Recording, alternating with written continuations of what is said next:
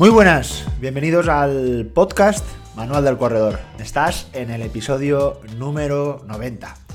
¿Qué tal? ¿Cómo estás? Eh, ¿Cómo han ido tus últimos objetivos, tus últimas carreras? Bueno, ¿y qué me tienes que decir de esos dos últimos super capítulos que tuvimos con la entrevista con Ana Grifols, eh, hablando 40 preguntas relacionadas con con la, con la nutrición. Recuerdo que el día que, bueno, grabamos la entrevista por, por, la tarde y cuando acabé, acabé cansado. Y eso que yo no hablaba, pero estaba tan concentrado, ¿no? En oír lo que decía Ana que, vamos, la verdad que acabé exhausto totalmente.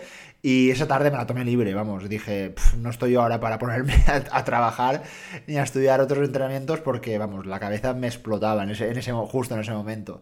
Eh, espero que, y por lo que mm, el feedback ¿no? que me, han, me ha llegado de muchos corredores es, ostras, es que ya lo he oído tres veces, cuando lo oigo estoy con una, con una libreta apuntando esos datos, esos ejemplos, esos detalles. La verdad que es una entrevista muy jugosa y que la verdad es que, vamos, mm, yo la dejo ahí, por supuesto eso no, no, lo voy a quitar nunca y creo que puede ser recomendable eh, antes ¿no? de, una competición o antes de algo importante, pues refrescar esos... Eh, conceptos mm, previos ¿no? a, la, a, la, competición desde, desde, el punto de vista eh, nutricional.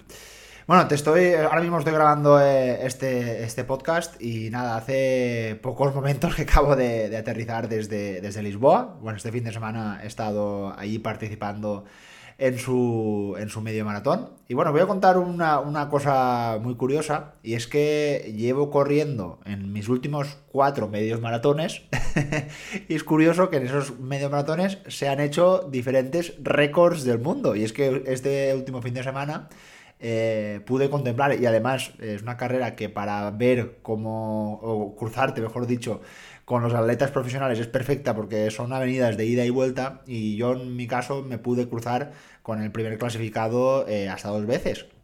Y bueno, vi que el primer clasificado eh, iba totalmente destacado del grupo trasero, pues no sé, pues igual al final unos 500-600 metros le sacó el primer clasificado al segundo. Bueno, pues el primero hizo récord del mundo en Valencia, que estuve hace apenas un mes, récord del mundo de, mujeres. En mi último medio maratón antes del COVID también se hizo medio, el récord anterior ¿no? de, chicos. Y en el de hace tres años también se hizo el récord eh, mundial, eh, en, en, este caso en chicas, ¿no?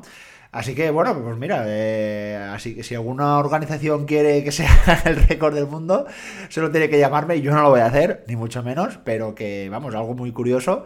Y bueno, ¿qué, os puedo contar de la carrera? Una carrera eh, muy bonita, por partes. Eh, la, salida se hace, si has visitado alguna vez Lisboa, ves que Lisboa está eh, vamos, eh, reinado, presidida, por decirlo así, por un gran puente, que es el puente 25 de abril, que es el que da entrada a la, ciudad desde la parte más del sur, si no me equivoco. Y bueno, pues salimos desde allí. Y claro, la salida, pues ves toda la ciudad de, cara y es totalmente impresionante. Yo nunca había hecho una salida así. Y la verdad que solo por eso eh, vale mucho la pena. Tengo que decir también que al estar encima de un puente y al estar en un puente que probablemente esté a 60 o 70 metros de altura, Claro, ese desnivel es negativo y es algo que se agradece a la hora de las marcas y claro, por eso creo que es una, un medio maratón muy apto para, las buenas marcas. Así que si algún día quieres mejorar tus, tus tiempos, pues eh, es, lo que, es lo que toca. en mi caso, eh, como tengo muy muy cerca mi próximo objetivo, que es, el Maratón de Valencia, que lo tengo nada, a, días ya, quedan exactamente 10 días antes del, del, maratón, día 5 de diciembre. Bueno, pues estoy en la fase de tapering, es decir, estoy en la fase de pre-competición. y justo, pues bueno, pues hoy vamos a dedicar el, episodio al tapering, que ahora explicaré realmente qué es lo que quiere decir esta palabra, eh, esta palabra inglesa.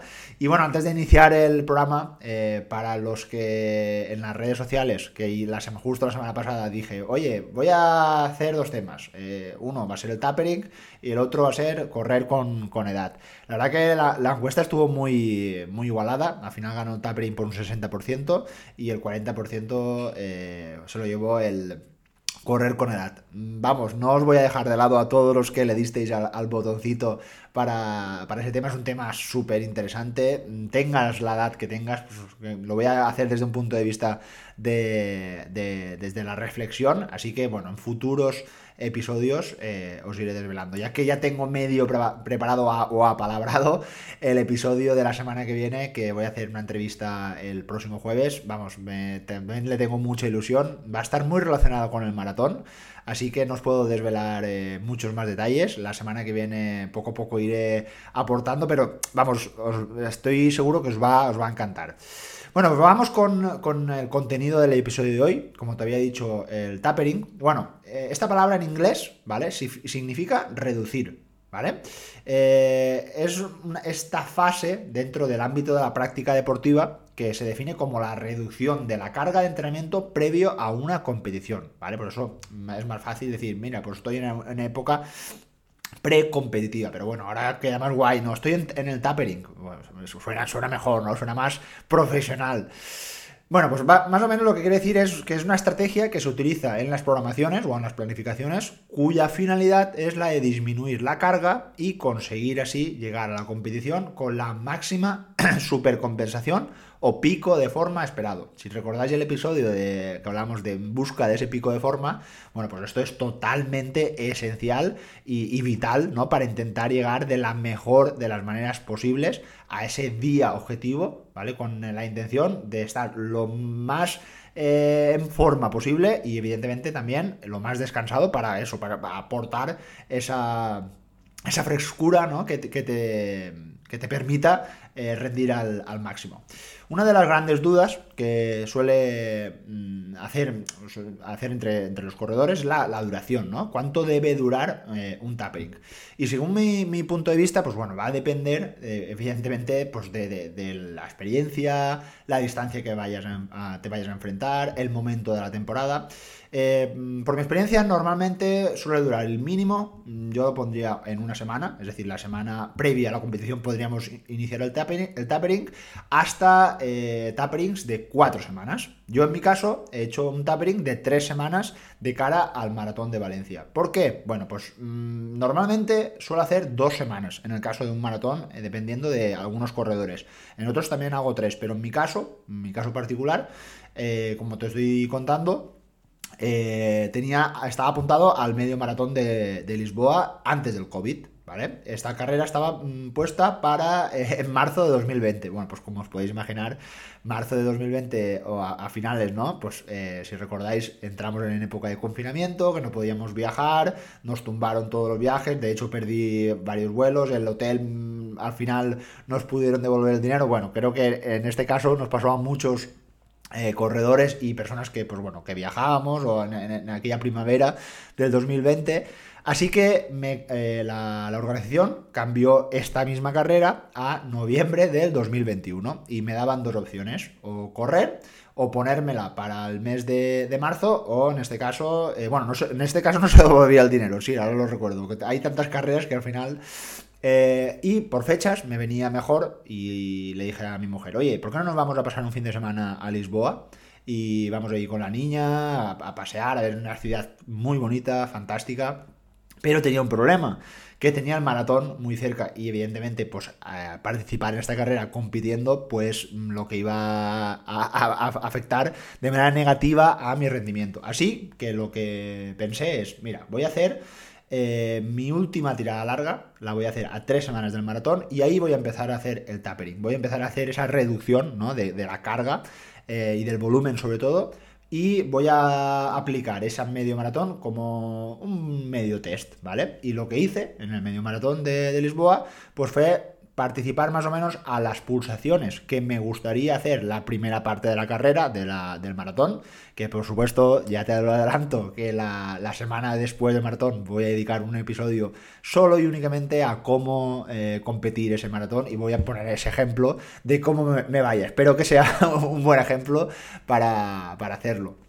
Bueno, pues en, en este caso me propuse hacerlo en la zona 2, que la zona 2 va a ser la gran protagonista del, maratón, y a un ritmo que creo que podría acercarse al, de, al, de, maratón, ¿vale? Me propuse hacerlo a un ritmo entre 4.25 y 4.30, al ser una carrera llana y como te decía, con alguna parte, incluso con una pendiente negativa que favoreciera el correr, creo que va a ser un ritmo eh, bien propuesto. Pero lo, lo más importante, como siempre, las pulsaciones, que era lo que me iba a indicar si iba bien o iba mal. Bueno, pues en este caso fue muy bien, eh, lo hice en la zona 2 totalmente clavada, empezando en la zona 2 baja y acabando en la zona 2 un pelín más alta, que eso al final, bueno, me hubiera gustado acabar un poquito más, más en, el, en el centro, pero creo que también en la parte final fue un poquito más rápido, hice un poco de calor, bueno, pues diferentes factores, ¿no? Que alteraron las pulsaciones.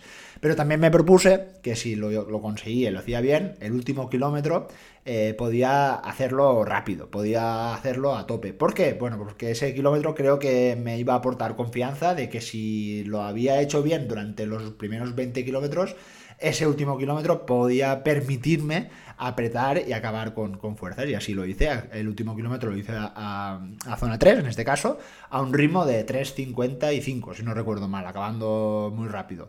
Así que, bueno, pues una, buena experiencia, un buen entrenamiento. La recuperación ha sido muy buena, con lo cual esta, esta competición eh, no ha sido para competirla, sino que he participado y la he entrenado. La he disfrutado, por supuesto, pero entendía que no era una carrera para llegar allí y darlo todo. Eh, se ha demostrado que el entrenamiento con un alto volumen es perjudicial para el rendimiento en los días anteriores a una competición. Bueno, esto es un error de novato, ¿qué digo yo? Eh, aún recuerdo en mis inicios, cuando empezaba pues, mm, con otros, otros amigos corriendo, pues lo típico, ¿no? El típico grupo de amigos que no sabemos, nadie sabe nada de correr. Y participábamos en un 10K.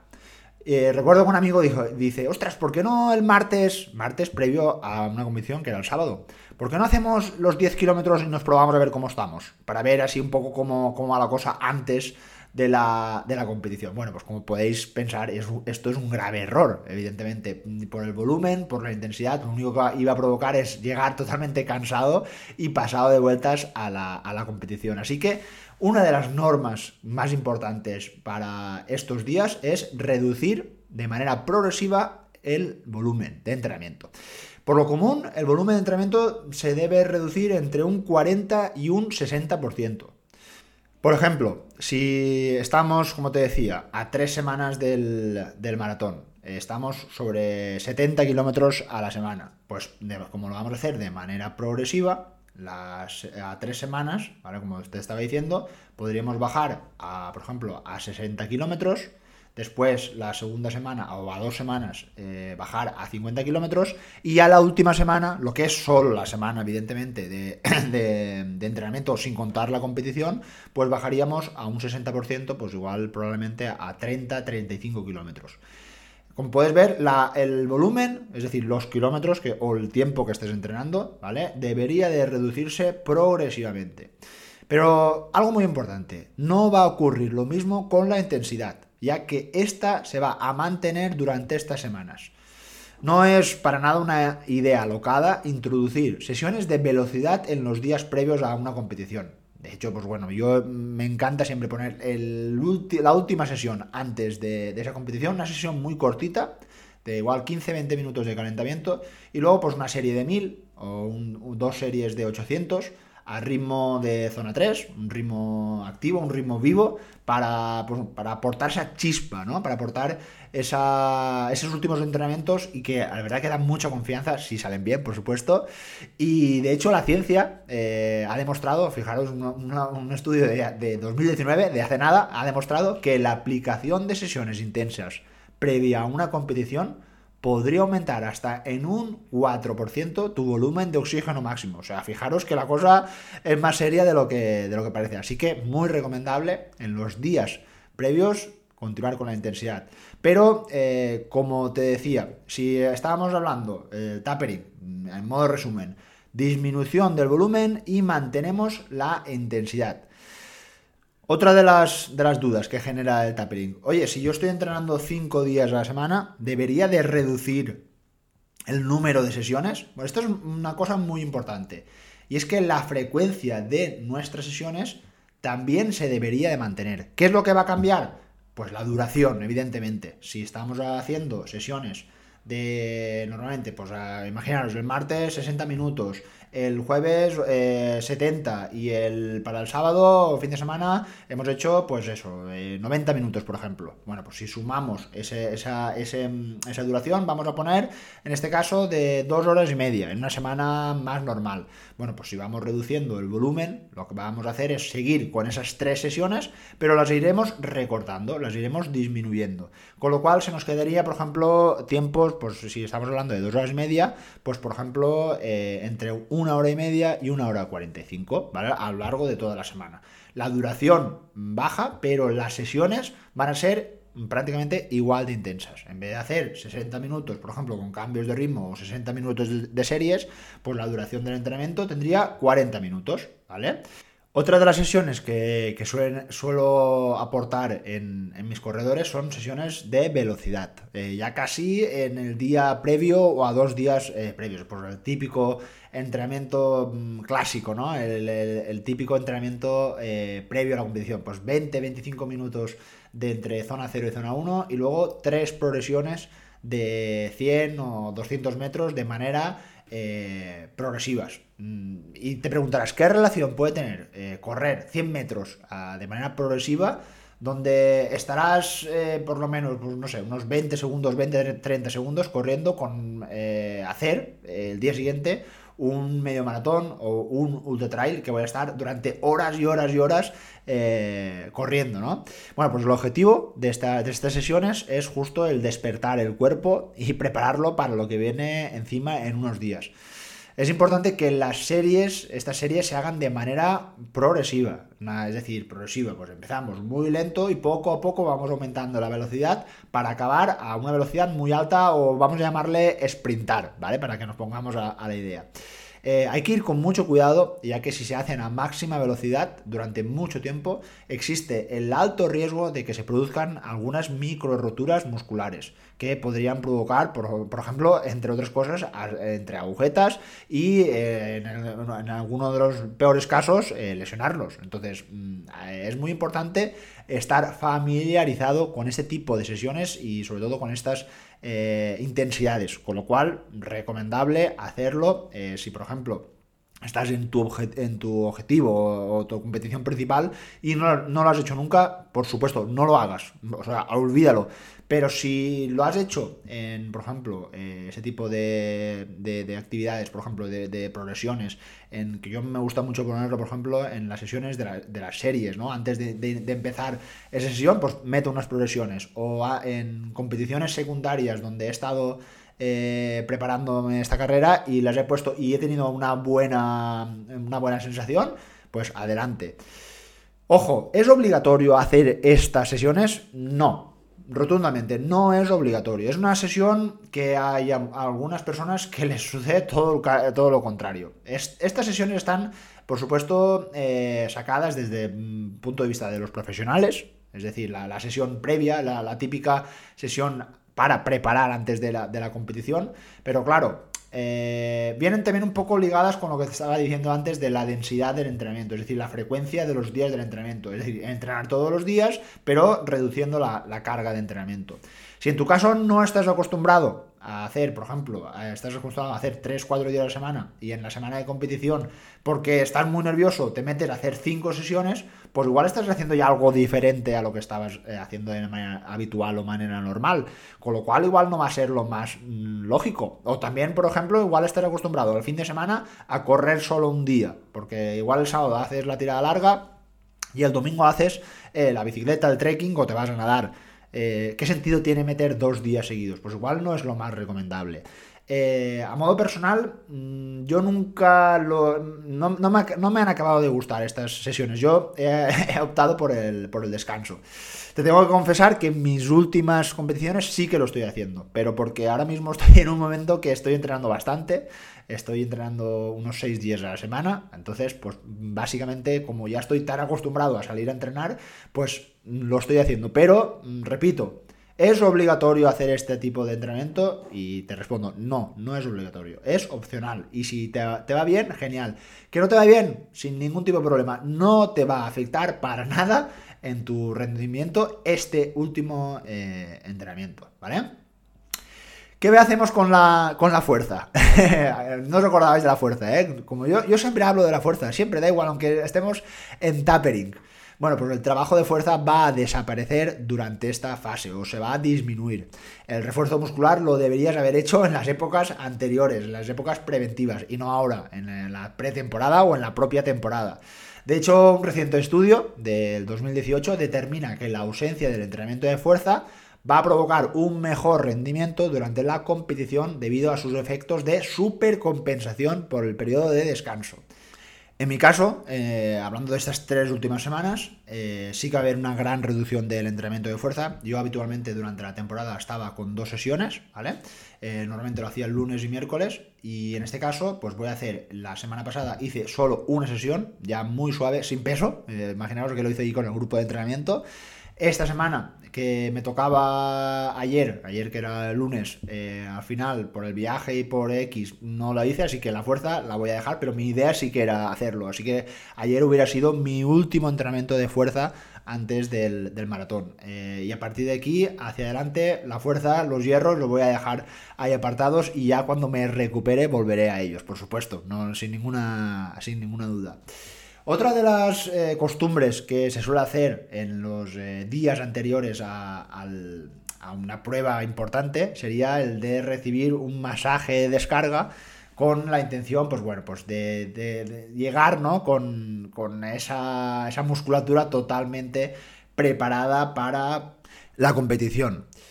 Si recordáis el episodio número 33 de, este podcast, Manual del Corredor, en el episodio número 33 hablamos con Roger Soler, un fisio muy. que la verdad que nos aportó, vamos, un contenido muy interesante y justo le, le pregunté sobre esto, sobre hacer un masaje de descarga en los días eh, previos. Bueno, pues Roger no era muy partidario de, hacerlo porque según su punto de vista no tenía demasiado sentido porque estos masajes justo lo que quieren es pues eh, recuperar, ¿no? E intentar eh, rehabilitar todo ese entrenamiento o toda esa competición o ese esfuerzo que has hecho. Mm, lo que sucede, si te lo has hecho de manera eh, habitual, es que el mismo día o el siguiente día te notas como las piernas muy cansadas, eh, muy pesadas e incluso entumecidas, ¿no?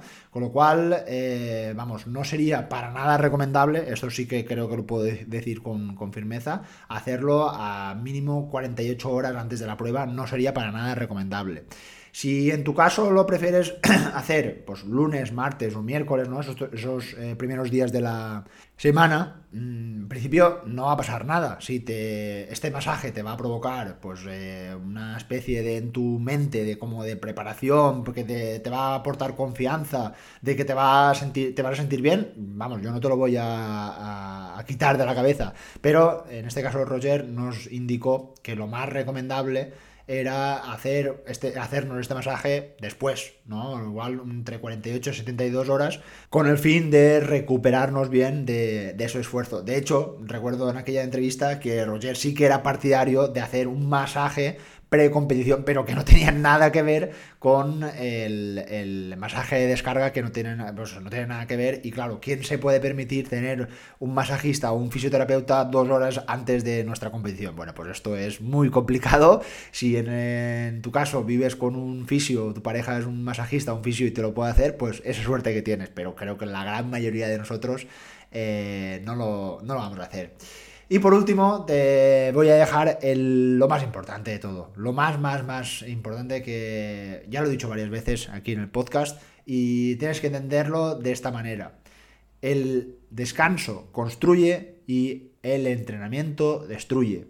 Todo lo que hagas de más, todo lo que, vamos, esos días que tienes muchas dudas de si entrenar, no entrenar, todo lo que descanses va a afectar de manera positiva en tu rendimiento. Llegar lo más descansado posible y lo menos pasado de vueltas va a ser siempre mucho mejor. Con lo cual, en un día que igual, eh, no sé, eh, hace frío, hace un día malo, eh, estás un poco cansado del trabajo, pues mira, como en mi caso, ayer llegué tarde del avión y llegué con las horas justas y tenía entrenamiento y al final no fui.